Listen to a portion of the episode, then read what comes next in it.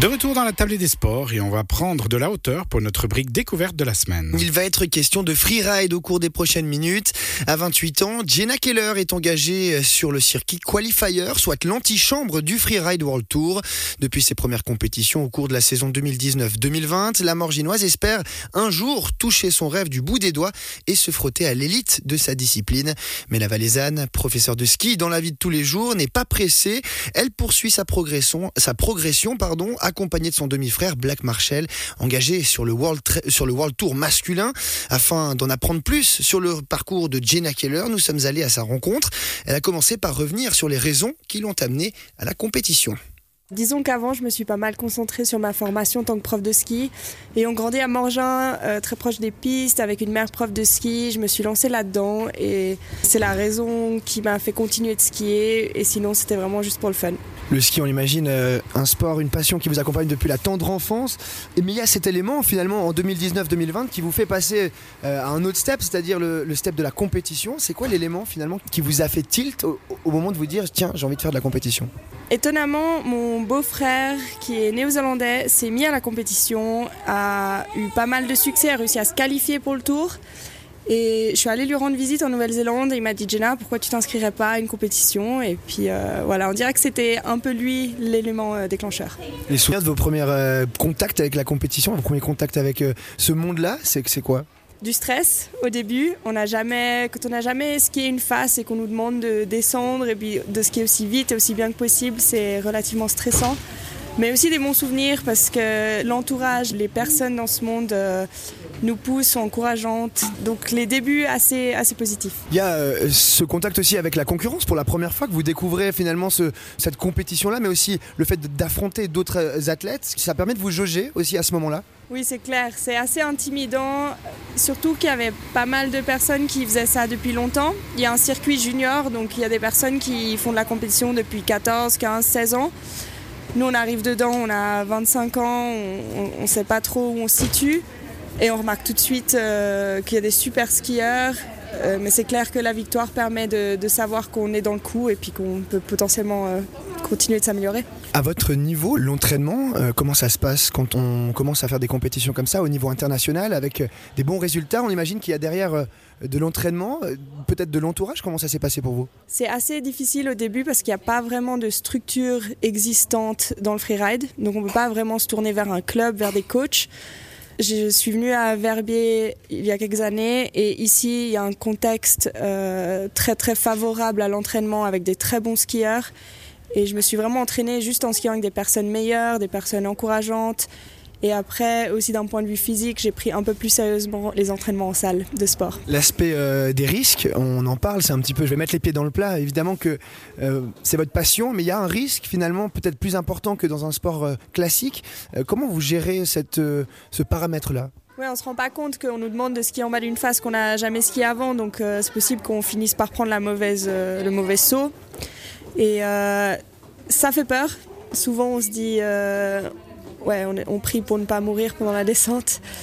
Mais après, c'est beaucoup des choix qu'on prend euh, avant la compétition. On va choisir une ligne, des repères qui vont nous, presque nous garantir euh, au moins un, un, minimum de risque, on va dire.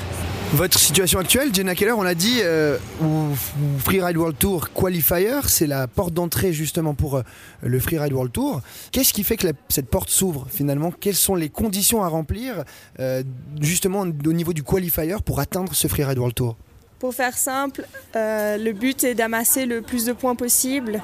Il y aura un classement général en fin de saison dont on, tiendra compte des deux meilleurs résultats sur euh, les finales, donc les trois dernières compétitions en mars. Et les deux personnes, en tout cas les deux femmes en ski euh, qui auront les meilleurs résultats, qui seront euh, à la tête de ce classement, seront qualifiées pour le Freeride World Tour. Pour votre cas personnel, donc depuis la saison 2019-2020, vous êtes membre du Freeride World Tour Qualifier. Cette année, pour ce qui est de la saison en cours, on approche gentiment de la fin de saison. Il n'y a eu que deux résultats pour l'instant pour vous. Il y a eu notamment une blessure à la cheville. Comment ça se passe pour l'instant de manière générale sur votre saison actuelle? C'est difficile de rester positif euh, suite à, ça. Il y a eu un, très bon résultat. J'ai eu une victoire en trois étoiles euh, il y a trois semaines.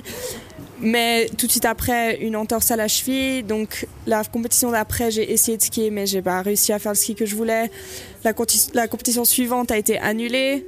Euh, il nous en reste une ce week-end et en fait tout va se jouer ce week-end, mais c'est difficile quand on a encore une entorse euh, de, se mettre dedans. Vous avez déjà pu voir, euh, peut-être constater la phase qui va être rideable, surtout peut-être avoir un premier regard sur les lignes potentielles que vous allez emprunter. Est-ce que ça, ça se prépare ou est-ce que vous arrivez sur place et que c'est à ce moment-là que vous découvrez? Souvent, on a le droit sur place, on a une journée avant la compétition qui s'appelle le face check, où tous les, tous les athlètes vont aller regarder la face avec des jumelles et puis étudier un peu leur ligne. Après, il y a aussi pas mal de compétitions qui ont été filmées euh, les années précédentes. Donc moi, j'ai jamais encore skié la face euh, que je vais skier ce week-end. Mais euh, il y a beaucoup, beaucoup de vidéos sur YouTube, d'autres athlètes qui l'ont skié, donc ça nous donne déjà une idée. Après, ça va dépendre de l'enneigement chaque année. Un gros paramètre, c'est celui de la météo, euh, notamment sur les jours de compétition, qui sont toujours euh, bien larges. Hein. Il y a une grosse fenêtre pour savoir quel jour ça va être praticable. À ce niveau-là, comment on, s'organise justement pour ben voilà, être prêt à changer du jour au jour? C'est assez difficile de s'organiser parce que quand on est sur le circuit du qualifier, on n'est pas pro, on ne peut pas en vivre, donc on ne peut pas toujours avoir congé, toujours être prêt à partir euh, dans un pays pour la compétition. On est obligé de prendre des jours de congé. Donc oui, par exemple, ce week-end, on avait une fenêtre météo de 4 ou 5 jours. Là, au jour le jour, les organisateurs sont en train de nous dire, OK, ça n'aura pas lieu mercredi, ça n'aura pas lieu jeudi, ça n'aura pas lieu vendredi. Donc on attend de voir euh, et puis on espère qu'elle ne sera pas annulée, mais c'est dépendant, toujours dépendant de la météo, donc on ne peut pas y faire grand-chose. On peut que vous souhaiter évidemment que cette compétition soit maintenue et que les résultats soient en votre faveur, d'autant que les trois dernières courses finalistes finalement du qualifier, euh, l'une d'entre elles aura lieu dans la région, à Nanda. Ça pourrait être aussi intéressant de rider à la maison presque. Oui, en fait, j'ai participé à Nanda pour la première fois la saison passée et c'était génial. On a tout le public, toutes les personnes qu'on connaît. Euh, c'est une face que j'avais pas vraiment ridé à ski avant. Je l'avais fait en snowboard une fois pour le plaisir. Euh, mais déjà, c'est une magnifique face et puis, euh, et puis ça fait plaisir de ne pas devoir faire 5 heures de route euh, avant une compétition, un peu moins stressant. L'avenir, pour vous, comment vous le voyez cet avenir-là? On a dit que, évidemment, les résultats que vous avez pu engranger ces dernières années vous ont amené une certaine ambition. quelles sont-elles aujourd'hui, ces ambitions pour vous et pour la suite? Alors bien sûr que me qualifier pour le Frère World Tour serait incroyable. Après, je serais toujours contente. Ce que je me rends compte, c'est qu'au cours des dernières années, enfin depuis que je fais de la compétition, j'ai énormément progressé dans mon ski, que ce soit justement sur l'aspect freestyle, sur l'aspect technique. Euh, j'adore rencontrer les gens, j'adore continuer de m'améliorer. Donc, bien sûr, tant que j'estimerais être au niveau, je vais essayer tout donner pour me qualifier pour le World Tour. Mais d'un autre côté, je suis hyper contente du, du chemin effectué. Et voilà pour cet entretien avec Jenna Keller, lamborghinoise. Il sera évidemment à retrouver en podcast sur notre site radiochablais.ch.